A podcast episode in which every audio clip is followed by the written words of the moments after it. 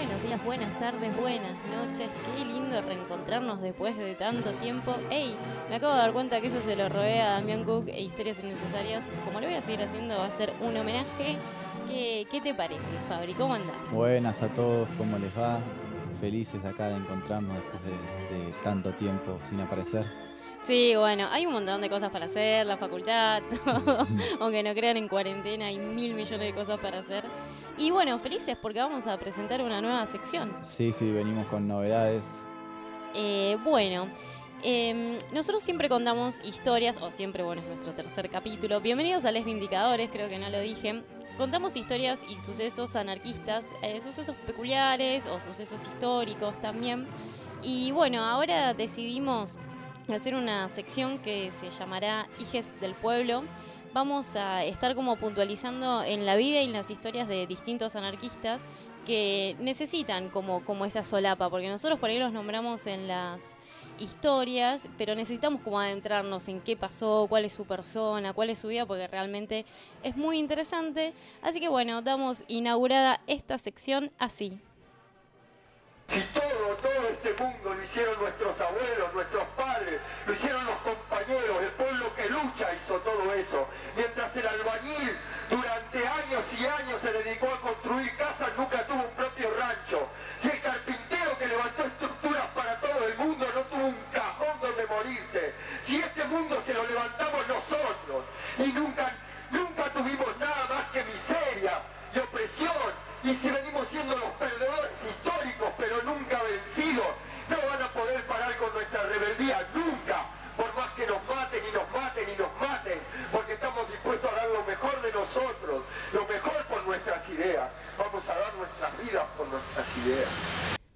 Y acá escuchábamos con toda la rabia, con toda la conciencia social que tenía Sergio Urubu Terenzi, un militante anarquista eh, y de todas las causas y luchas sociales en el momento, más que nada en, en la década del 90, fines de los 80. Es Ur- Urubu, le decían, por el pájaro negro americano, por el buitre negro, ya que él en sus experiencias, eh, como vamos a contar más adelante, estuvo viajando por todo Brasil y bueno, sus compañeros brasileños le pusieron ese apodo, ya que realizaba artesanías con, con huesos, ¿no? haciendo alusión a los, a los buitres carroñeros. Nace en Santa Fe, hijo de obreros, a mediados de los 60. Eh, fue en los 80 que partió para Brasil, vive, compartiendo experiencias, viviendo en comunidades, eh, con campesinos. Y bueno, fue ahí que, que adoptó eh, un amor eh, a la Pacha y también donde él mismo dice en sus escritos que conoció al, al verdadero socialismo vivencial, ¿no? Por la manera en que se manejaban estas comunidades, en las que era todo un trato, además de horizontal, obviamente, eh, todo comunitario. Sí, todos los roles estaban repartidos. La verdad que la historia y cómo lo cuenta es hermoso. Eh, pueden googlearlo porque eh, la verdad que la historia es bellísima. Él siempre, va, él hablaba ahí en, en esos escritos de que veía cómo se iban repartiendo los diferentes roles para ir haciendo crecer la aldea. Estaban los que cocinaban, los que abrían eh, caminos, cuando no había gente llamaban de otro pueblo. La verdad que la Sí. distribución de roles y esa, esa comunidad, esa comuna e- es increíble y existe hoy en día. Claro, y es así que, bueno, a él en todos los discursos siempre se lo ve levantar eh, la bandera de los originarios, también siempre reivindicando la lucha por la libertad, ¿no? Que, que siempre caracterizó a todos los pueblos, eh, bueno, originarios, y bueno, eh, denunciando claramente el saqueo y el exterminio de, del hombre blanco, ¿no? Y toda la sangre que, que se derramó eh, en toda América Latina. Era un, un hombre bastante centrado en lo que es la historia argentina y lo que, lo que era, bueno, eh, el, el presente también de la región. No miraba mucho a Europa, no miraba más que a este, a este suelo, digamos. Que es algo muy bueno también de pensarlo porque nosotros obviamente como referentes tenemos referentes europeos, este, pero es muy bueno mirar desde nuestro lado porque en realidad nosotros tenemos otro tipo de vivencias. Hay cosas que se repiten, la injusticia, las represiones, saqueo a los pueblos, eso se repite en todos lados, pero nosotros tenemos otra historia, otro tipo de historia. Y hablando de historia, vamos a contextualizar un poco la, la época en donde vivió Urubu fue, como dijo bien Fabri, finales de los 90, eh, finales de los 80, principios de los 90. Recordemos que en los 80, en el 83, eh, se restituía la democracia junto con Alfonsín, con un pueblo argentino que estaba bastardeado no solo económicamente, moralmente, había perdido a muchísima gente en manos de los militares, torturadores, no nos olvidemos jamás. Y mm, había muchísimos conflictos sociales, porque claramente Argentina en ese momento estaba totalmente perdida, tan perdida que en el 89 asume Menem, que tampoco fue lo mejor de todo. Y cuando hablamos de Menem, quiero saber qué, se acuerdan ustedes, cómo vivían ese momento, qué edad tenía, pero como voy a tirar ciertas palabras como para contextualizar y, nada, para que todo el mundo que quiera putear en este momento putee. Este, recordemos que los 90 son los 90 de, de la AMIA, del caso de Cabezas, eh, bueno, full Maradona, Coppola, e, esa Argentina bastante farandulera y horrible. Pizza, champán. Sí, sí, ay no, sí, totalmente. Eh, de los jueces, desfilando por las revistas, por todos los programas de televisión. La maldita policía. La maldita policía es algo que jamás nos tenemos que olvidar. Está el caso de, María Soledad. Es cuando nacen los country. O sea, ¿ustedes se imaginan, se acuerdan de, de, ese momento? Muchísima desocupación. No nos olvidemos que mientras te vendían un modelo que decía esto es lo mejor del mundo, hubo recesión, estuvo caballo, el uno a uno que duró dos años y se fue todo al carajo de nuevo dejó muchísima, muchísima pobreza y es acá en donde es muy, muy hermosa encontrar esta historia de, de Sergio Urugo Terenzi, porque estamos hablando de, de la privatización máxima de, de la oda a la privatización con Menem y, y, en contrapunto tenemos un personaje que te habla de, la comunidad, de, la distribución de roles. De volver a las raíces también. Y bueno, y como ya veían en su discurso, que ese discurso está en YouTube, en un documental que le hacen, que es muy hermoso para ver, esas eh, palabras fuertes, esas palabras anarquistas en Plaza Miserere, los primeros de mayo, donde se, conmemoraba el Día del Trabajador, eh, muchísima gente también en ese momento, la verdad que, que es hermoso. Y sí, hay que tener en cuenta también que, bueno, era, era una época bastante... Eh, o sea, que estaba queriendo fortalecerse la democracia, pero bueno, así como, como siempre hay fuerza, hay una resistencia también, y bueno, estaban los sectores eh, ligados a, los militares, también a la iglesia, que se negaban a, perder eh, el cacho de poder que, que, tenían hasta ese momento, ¿no? Sí, claro, recordemos a Aldo Rico, usa para que lo puteen también si quieren. con el levantamiento con el levantamiento pidiendo tipo que, que, no se hagan los juicios a los militares que torturaron gente, pidiendo que se den libertades y la verdad es, un atropello, pero como dice Fabri, es el momento de esa puja de no querer perder ellos, pero querer ganar también nosotros. Sí, bueno, y también claramente manteniendo al día las prácticas que, que tenían normalizadas en, en, los, en la época de la dictadura, ¿no? Eh, toda esta persecución, este aparato represivo, eh, torturador, estaba a la orden del día, la, policía se movía. Bueno, no, es por ahí uno dice, ve el, presente y dice, bueno, no cambió tanto. Bueno, pero era peor todavía. Había menos control sobre lo que es el aparato eh, las fuerzas estatales y, bueno, así. Y no, y sí, no existían las redes sociales, que aunque a veces estamos eh, muy en contra muy enojados, hoy por hoy sí los casos de, abuso policial se pueden dar y, se pueden como sacar a la luz gracias a, las redes sociales, porque al fin y al cabo es la gente la que termina sacando todos estos temas a la luz y de ahí se los apropian los noticieros que llegan 10 años tarde. Pero bueno, en este momento no había y es así como los amigos de Brugo se van a empezar a enterar de de situaciones y, de historias a partir de los medios. Claro, eh, bueno, volviendo ahí un poco al, personaje que convocamos, siempre se lo podía encontrar a Sergio en los choques contra la policía, en cualquier eh, marcha eh, siempre estaba detrás de las, de las eh, causas sociales justas, ¿no? Y siempre hablando de la libertad. Para nosotros la palabra más linda de todo el vocabulario es libertad. Tal cual, tal cual. También lo podíamos encontrar siempre en la barricada. Se a fines de los 90 participó activamente de la FORA, eh, claramente militando lo que es el ideal anarquista, ya en esta época, en los 90, ya la FORA es eh, anarquista. Participó en, todas las acciones, en las actividades de propagandas. Él eh, era poeta, también era un artista en general porque era actor.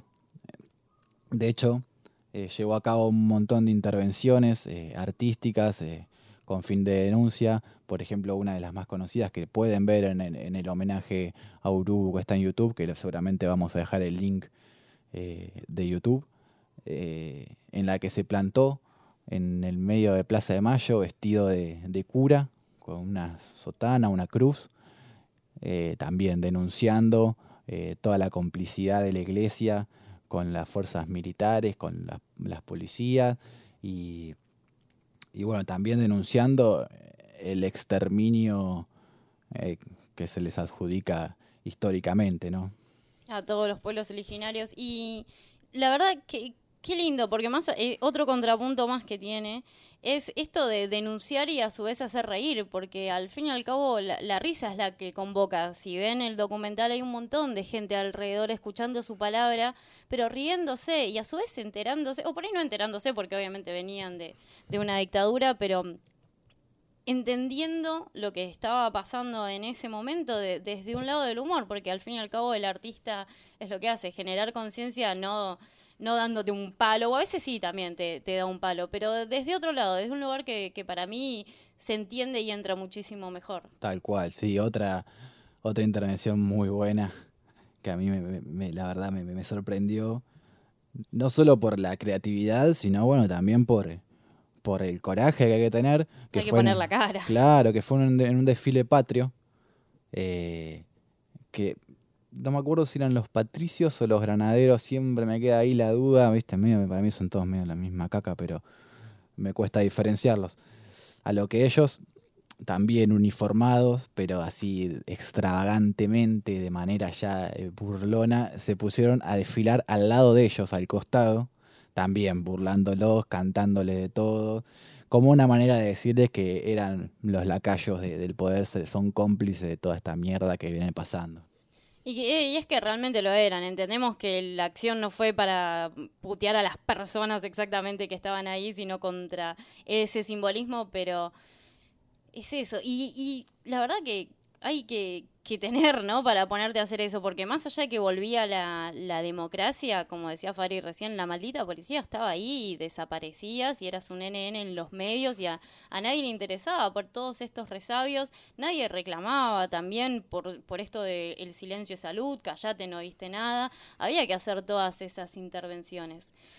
Tengamos confianza en nosotros y sintamos los corazones pulsando y no perdamos nunca la rebeldía, sentámonos vivos y con dignidad y con ganas de luchar y con una convicción en la cabeza, con ganas de enfrentar a nuestro enemigo y con ganas de amar a los nuestros, a nuestros niños. No confundamos el amor y el odio. El odio lo reivindico para mi enemigo. Con mi enemigo combato, con mis amigos hablo, discuto, amo. Entre nosotros tenemos que querernos y no confundirlos. Las broncas es para los autores de nuestro resentimiento no solo se movió también por, por lo que es eh, Buenos Aires, sino que también eh, eh, activó en lo, que, en lo que es Uruguay, en Montevideo, participó de muchas marchas, siempre se lo podía ver también ahí como lanzallamas, también se ve que le daba por las artes circenses también. fundó el periódico La Barricada, también formó parte de él. también asistió al a un campamento bastante grande de anarquistas que, se dio en el 96 en, en Colonia del Sacramento. Eh, y bueno, fue también, como veníamos, de defensor y, denunciante de, los derechos de, de los atropellos de los derechos de los originarios, justamente por todas estas vinzas que contábamos, fue eh, uno de los que denunció enfáticamente el asesinato de En el estado de Pará. en Brasil asesinando a campesinos, hombres, mujeres, niños sin discriminar. 22 eh, muertos se cargaron, 50 heridos y un número, un sinfín de desconocidos, de desaparecidos que se cargaron. Él eh, fue la portavoz denunciante de estos lados de, de las tierras. Es un, un hermoso personaje y lo elegimos como mm, para inaugurar esta sección porque siempre que hablamos de anarquía se, se nos viene el recuerdo blanco y negro, se nos vienen fechas muy lejos, parecería que, que es un cuento que terminó hace mucho tiempo y en realidad no terminó hace mucho tiempo, estamos hablando de los 90, si no lo hubiesen asesinado podría ser un contemporáneo nuestro, podríamos estar escuchando a ver qué, qué diría ¿no? en estos momentos, qué, qué diría de Macri. Eh, pero bueno, es, es otra forma también de, llevar a la anarquía a todos lados, que no necesariamente hay que, ser como eh, fanático o hay que intentar hacer lo que hicieron lo- los grandes anarquistas en su momento, sino que también con pequeñas acciones, teniendo todas estas conciencias, viviendo con, esos ideales, eh, también se puede llevar al presente. Sí, tal cual, aparte más allá de, bueno, de lo que sería de predicar, de, de hacer la propaganda anarquista, no se cerraba solo en eso, sino que bueno, apoyaba cualquier causa que social que, que sea por la justicia, que sea justa, ¿no? Digamos que fue uno de los pocos también que, que se acercó a los presos eh, de la tablada. Fue uno de los pocos que se acercó a, que, bueno, fueron los presos que resultaron de, la toma de la tablada, que son que un- el movimiento Todo por la Patria, con el fin de, de denunciar bueno, estos espacios que, de- en realidad de ocupar estos espacios que se habían perdido eh, en la dictadura, eh, toman el regimiento de la tablada y bueno, con el, con el saldo de 32 eh, guerrilleros muertos eh, del movimiento Todo por la Patria, 11 oficiales del orden, tanto policías como militares también resultaron caídos. Y bueno, 13 presos que bueno, fue a los que se les acercó eh, solidariamente el Urubu. Bueno, ahora a continuación vamos a escuchar un, poema eh, medio autobiográfico con el que él se describe. Aprendí, aprenderé a estructurar mi calma. Soy un jaguar jadeando el sol a la sombra. Si este árbol ardiera, mi vida será un incendio. Saltando invisible entre los pajonales, daré un rodeo hasta acercarlos. Para sorprender la espalda de los que matan por la espalda. Voy a sorprender la espalda de los que matan por la espalda. Qué paradoja, ¿no? Qué paradoja, porque un 6 de junio del 96, en medio de una acción organizada eh, entre todo un grupo de compañeros en una expropiación en Mataderos, eh, cae baleado por la espalda, justamente, por la maldita policía, por la sucia policía que lo deja tirado en el piso desangrándose sin atención médica. Esto permitió que los compañeros bueno, puedan escapar eh, sin heridos eh, y sin apresados. Digamos que muere de una manera bastante mártir. A traición, ¿no? Locamente, justo él que, que estaba en contra de todo esto, en contra del llamado gatillo fácil, de que lo llamemos gatillo fácil, como sacando un poco eh, la importancia de que el que gatilla en realidad lo hace siempre. No hay gatillo fácil ni difícil, solamente gatillos dispuestos a dispararnos. Exactamente, hermoso todo lo que dice, hermosas sus poesías, su discurso, los invitamos a, a buscar, sobre todo a buscar sobre la muerte porque se van a encontrar con que es muy difícil, los medios de comunicación en ese momento no brindaron muchas noticias, de hecho los amigos se terminan en- enterando porque había un muerto de repente, eh, bueno, y hablo de los amigos porque bueno, fue lo que encontramos, ¿no? No es que, que quiera ponerme en su voz, este... y bueno, estamos ya finalizando este capítulo, capítulo cortito de Les Vindicadores. Queríamos mandar un abrazo muy fuerte a, a Caru, a Valen, a Santi, a Legui, a Juanma, que, que nos estuvieron ahí pinchando para que volvamos a grabar, así que muchísimas gracias. Sí, a todos los que nos estuvieron escuchando y también comentando y aportando ahí en los comentarios de YouTube, la verdad que, que nos pone muy contentos y nos sirve un montón para bueno ir creciendo y mejorando de a poco. Sí, sí, sí, la verdad que, que, nos pone muy feliz. Cuando empezamos con esto no sabíamos siquiera si los, los iban a escuchar nuestros amigos, así que realmente estamos muy felices. Bueno, vamos a ir cerrando con un tema de loquero, que es particularmente donde yo conozco a Sergio Urubu. Es un tema muy lindo y bueno, nos despedimos. Hasta Hoy la próxima. Vos sin de fora, loquero. Un poquito triste cuando no en la pora sale más temprano el sol. Y en la oscuridad me roza una mano misteriosa y yo. Que solo quería